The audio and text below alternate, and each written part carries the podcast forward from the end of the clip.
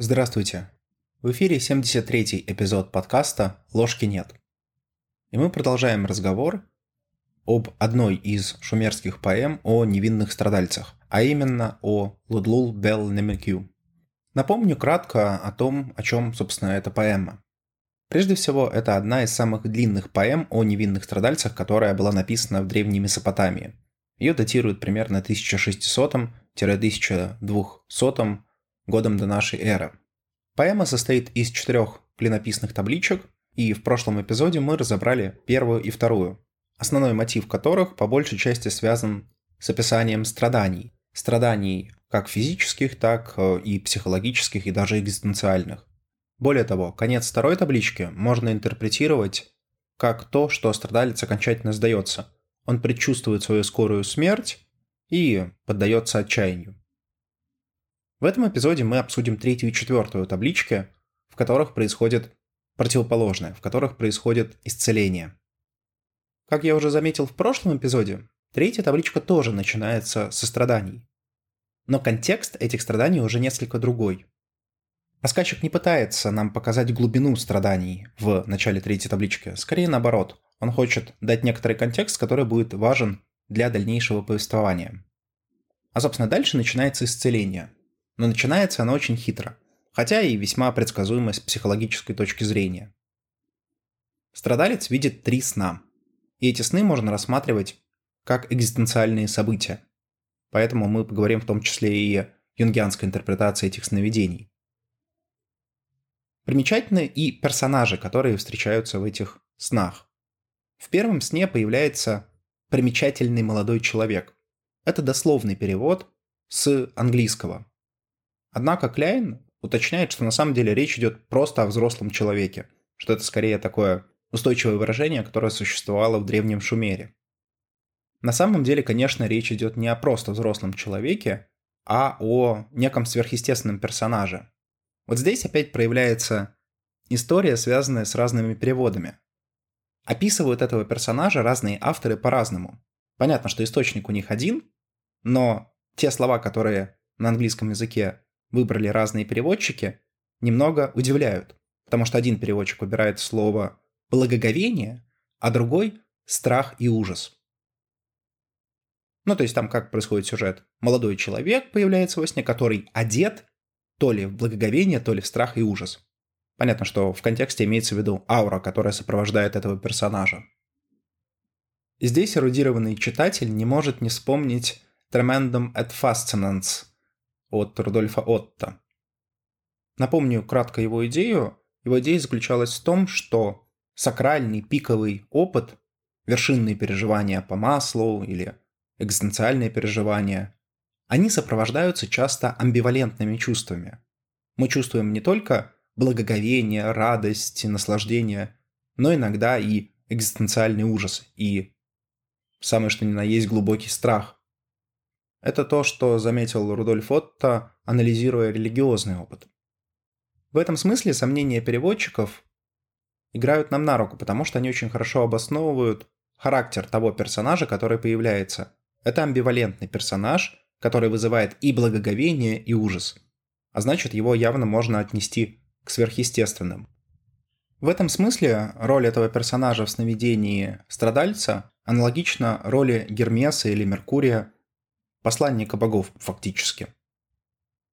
В контексте шумерской мифологии, скорее всего, речь идет о персональном боге. Вряд ли таким образом появился Мордук, ну и плюс, как мы увидим, в дальнейшем появляются и другие персонажи. Но явный нуминозный характер этой фигуры, как бы заметили Юнг или Отто, очевиден просто исходя из синтаксиса. Основная идея, которую передает этот посланник, заключается в том, что наконец-таки страдания главного героя закончено. Второе сновидение очень похоже на первое, но меняется персонаж. Появляется уже не мужчина, а женщина. Ее часто ассоциируют с женой Мордука Сарпаниту. Однако точного указания на то, кто это, нету. Интересно, что в одном из переводов богиня не просто сообщает радостную весть страдальцу, но и несколько утешает его что роднит это произведение с другим, а именно с акадской версией человека и его бога. В третьем сне появляется еще более примечательный персонаж, а именно бородатый мужчина. Это интересно, потому что по внешнему виду он похож на древнешумерского жреца, что опять же выдает некоторую коннотацию со сверхъестественным и на персонажа, который выполняет волю богов, в данном случае Мардука. Именно в этом моменте, кстати, мы узнаем, как зовут главного героя. Его зовут Шупша Мэша Шакан. И это не просто незначительная информация. Ведь что это означает символически? Символически это означает процесс именно речения. Да, конечно, это имя было у человека и до этого момента. Но мы-то узнаем это только в середине третьей таблички, когда приходит вот этот самый бородатый человек-жрец после уже двух сверхъестественных существ и, собственно, называет героя по имени. По сути, это символизирует второе рождение человека, рождение после страданий, которые символически означают смерть. То есть, по сути, разыгрывается стандартный сюжет смерти и возрождения. На мой взгляд, именно это можно считать кульминацией процесса восстановления, после чего, собственно, и следует исцеление. Если вернуться к фабуле сюжета, то после всех этих сновидений страдалец понимает, что Мардук наконец-таки его простил. Дальше, по-видимому, следует процесс исцеления. Я употребляю слово «по-видимому», потому что, к сожалению, часть третьей таблички не сохранилась, и поэтому мы точно не знаем, что происходило. Однако, если посмотреть на контекст, то очень много в поэме встречается симметрия. Сначала страдалец описывает свои страдания, как физические, так и психологические, а затем по кускам третьей таблицы можно увидеть, что восстановление происходит примерно в тех же словах. То есть, если что-то Мордук забрал, то именно это Мордук и вернул. Закон, по сути, равного воздаяния. Что отобрано, то и возвращено. Четвертая же табличка, на мой взгляд, несет меньше какого-то символического значения и больше посвящена дидактической и религиозной функции. Страдалец совершает паломничество в Исагилу, это известный храм в Вавилоне, посвященный Мардуку, где проходит ряд очищений. Эти очищения, кстати, очень красиво написаны, очень красивым языком, где перечисляются все врата, через которые человек прошел и так далее. Заканчивается все пиром, который устраивает страдалец в честь своего исцеления, ну и, естественно, благодарственным гимном Мардуку. Теперь, после того, как мы познакомились, собственно, с содержанием поэмы, можно попытаться понять, какой смысл вкладывал автор в нее и что-то резюмировать. Но прежде всего, что бросается в глаза, это явная симметрия поэмы. Две таблички о страданиях, две таблички об исцелении. В двух табличках последовательно описывается что-то, что Мордук или злые духи забирают у страдальца, затем в двух табличках описывается обратное. Это интересный аспект. С одной стороны, мы, люди, очень любим всяческого рода симметрию. С другой стороны, если вернуться к книге Иова, собственно, интерпретации которой в некотором аспекте посвящен весь сезон, то там такой симметрии мы уже не увидим. И это интересный факт, который просто-напросто следует из содержания. Вообще, я бы позволил себе немного поспекулировать здесь и сказать о том, что вот эта идея симметрии на самом деле имеет и символический пласт. Она связана со справедливостью. Если что-то забирается, то что-то должно быть возвращено. Закон воздаяния, по сути. И именно этот закон, кстати, челленджится в книге Иова, о чем мы поговорим в будущих эпизодах. Если сравнивать Лудлул Белдимикю с человеком и его богом, как в шумерской, так и в вавилонско-акадской интерпретациях, то видно, что описания страданий гораздо более полные и гораздо более эмоциональные. Вы можете почувствовать глубину этого отчаяния просто в следующих строках. «Воззвал я к Богу, лик отвернул он. Взмолился богине, главы не склонила. Жрец-прорицатель не сказал о грядущем. Вещун волхованием не выяснил правды. Ясновидца спросил, и он не понял. Обряд заклинателя не отвел моей кары. Вот в этом небольшом куске перечисляются все доступные страдальцу возможности, как попытаться смягчить божественный гнев – но ни одна из этих возможностей не приводит к какому бы то ни было результату. И эти возможности перечисляются очень явно. Равно как и те страдания, в особенности физические и психологические, которые человек испытывает. Однако помимо отчаяния и жалоб, в этом произведении встречается и некоторая попытка осознать причину страданий. видно, что герой размышляет и пытается понять, что бы такое плохое он мог совершить, из-за чего он теперь страдает. Он явно перечисляет те грехи, которые мог совершить, но потом замечает, что нет, этих грехов за ним не числится, и в этом смысле он не виновен. То есть, по сути, человек перебирает возможные причины гнева богов и не находит ответа. Сама по себе эта мысль для современного человека может казаться очевидной, но в тот момент, мне кажется, это было уже существенным прогрессом. Еще одна интересная особенность этого текста связана с его многочисленными функциями. Часто неявно подразумевается, что у религиозной литературы есть важная и иногда единственная дидактическая функция. То есть фактически она служит для того, чтобы у верующих был некий эталон правильного поведения, эталон морали. В данном случае, несомненно, у Лудлул Белнемикю есть дидактическая функция, потому что и первый, и последний гимн Мардуку, равно как и все путешествие в Исагилу, это явный намек э, людям на то, что молитесь, поститесь, слушайте радио Радонеж. И это, кстати, не только некоторая ирония, но и вполне возможная версия, почему вообще человек страдает. Один из авторов, э, наиболее современных, Ошима, который исследовал именно это произведение и сделал самый, наверное, полный и точный перевод. Так вот, этот автор считает, что герой страдал из-за того, что он нарушил свои религиозные обязательства. Ну вот, условно говоря, религиозные обязательства можно воспринимать не только как реализацию потребности в религиозности или вере, но и как формальный набор действий, которые я должен совершать для того, чтобы считаться и быть благочестивым. То есть закон – это не просто некоторая воля божества, но и конкретные указания. Так очень много рассуждают и в мусульманстве, и в традиционном иудаизме. С учетом того, что и та, и другая религии зародились, в общем-то, на Ближнем Востоке, то есть на территории Месопотамии или рядом с ней, в этом есть некоторый смысл. То есть человек перестал, условно говоря, ходить в храм, ну и за это его немножко наказали.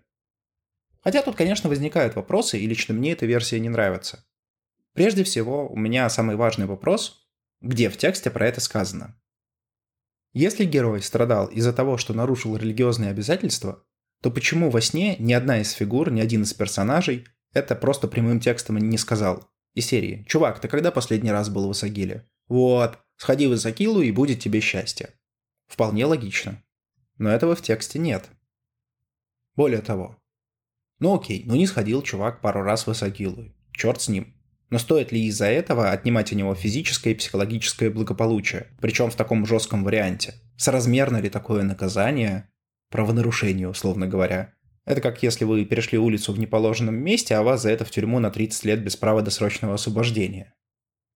В общем, есть вопросики к этой версии. На мой взгляд, есть более правдоподобная версия, которой я, правда, тоже не до конца придерживаюсь, но, по крайней мере, она мне кажется более разумной. Она связана с божественной непостижимостью. Рационализация вокруг нее очень простая. Ну, вот есть боги, они типа там где-то высоко, они типа супер умные, они нам дают там мораль, этику, закон и прочее. Они, наверное, как-то по-другому мыслят. И мы со своими скудными мозгами просто-напросто не в состоянии понять божественный закон, божественный план, ну и так далее. Все с приставкой божественное. Эта версия, во-первых, чуть более логична, а во-вторых, напрямую поддерживается текстом. Послушайте эти строки. Но что мило тебе, угодно ли Богу? Не любезно ли Богу, что тебя отвращает? Кто же волю богов в небесах постигнет? Мира подземного, кто угадает законы? Бога пути познает ли смертный? Кто был жив вчера, умирает сегодня. Кто вчера дрожал, сегодня весел. Одно мгновение он поет и ликует. Оно прошло, он горько рыдает. Как день и ночь их меняются лики. Когда голодны, лежат как трупы. Наелись, равняют себя с богами. В счастье мнят себя на небе. Чуть беда, опустились в мир подземный. Вот что воистину непостижимо. Иными словами, в этом отрывке рассказчик напрямую задается вопросом, способен ли человек понять божественное провидение. То, что мы считаем справедливым и правильным, является ли таковым на небесах? Можем ли мы по кускам картины оценивать замысел в целом. Еще раз подчеркну, что эта версия мне лично кажется весьма правдоподобной, однако и у нее есть ряд недостатков. Прежде всего, как мне кажется, вот тот отрывок, который я привел, он взят из второй таблички. Возможно, это герой в отчаянии пытается хоть как-то оправдать свои страдания и поэтому находит такую причину. Нигде дальше в тексте нет прямого подтверждения, что то, что он сказал тогда, реальность, что то, что он сказал тогда, это истина. Поэтому да, мы можем утверждать, что в некоторый момент времени герой действительно мыслил подобным образом, но никаких других подтверждений этой точки зрения нету. Второй момент. Не совсем понятно, почему страдания главного героя прекратились. Окей, пусть есть некая непостижимая для нас причина. Из-за этого человек страдает. Тогда логично предположить, что в тот момент, когда он перестает страдать, эта причина исчезает. Вопрос. Что поменялось? На самом деле это очень важный вопрос. Это один из тех вопросов, которые мы будем задавать в том числе и для книги Иова. Если страдания прекращаются без видимой причины, то значит что-то в этом не так. Значит, есть какая-то невидимая причина. По логике вещей, возможно, что-то поменялось в личности страдальца. Быть может, за время своих испытаний или за время своих страданий он понял что-то такое, что изменило его самого. Это интересная точка зрения, честно говоря. Но в самом тексте никаких подобных изменений я лично не вижу. Четвертая табличка вообще посвящена паломничеству главного героя Васагилу, а затем, собственно, Пиру. Можно, конечно, иронично заметить, что, наверное, боги хотели этим сказать, что типа «ходи, чувак, почаще в храм, а еще корми людей дармовой едой», но мне, честно говоря, такое объяснение кажется не очень разумным. Ну и тот вопрос, который уже звучал. Почему страдания такие сильные? Если человек совершил серьезное прегрешение, грех, то нельзя ли как-то подробнее объяснить, в чем состоял, собственно, этот грех, чтобы как-то не челленджить справедливость? Если же человек совершил небольшое прегрешение, то почему у него отнимают все? На эти вопросы, к сожалению, в тексте нет ответа, и поэтому это можно только додумывать. Здесь, кстати, на ум приходит и еще одна альтернативная версия, что все вот эти события вообще могли быть таким испытанием для главного героя, проверкой его жизнестойкости, проверкой его силы воли и силы веры. Ну и судя по тому, что человек после того, как исцелился, отправился в паломничество, с верой у него все хорошо. Хотя, с другой стороны, блин, ему сначала два божественных посланника пришли, потом бородатый мужик, а потом сам Мордук. Но как бы тут и идиот догадается, что, наверное, надо побольше молиться. Хотя, опять же, справедливости ради, Подчеркну еще тот факт, что главный герой напрямую со сверхъестественным не взаимодействовал. Если вы вспомните книгу Иова, то там Иов разговаривал с Яхве. Не во сне, не в видении, а напрямую. Здесь же, в Лудлул Белнимикю, главный герой взаимодействует со сверхъестественным через сон. И поэтому остается пространство для интерпретаций. Возможно, ему это просто привиделось. Возможно, он от страданий головой поехал возможно, еще что-то. То есть некоторый аспект проверки силы веры все-таки имеет место быть. В общем, если резюмировать, книга весьма неоднозначная. С одной стороны, четыре большие таблички, с другой стороны, вопросов больше, чем ответов. И три версии, которые мы рассмотрели, кажутся, на первый взгляд, относительно правдоподобными. Как мы увидим, для книги Иова есть и похожие интерпретации. Однако об этом в следующих эпизодах. С вами был подкаст «Ложки нет». До новых встреч!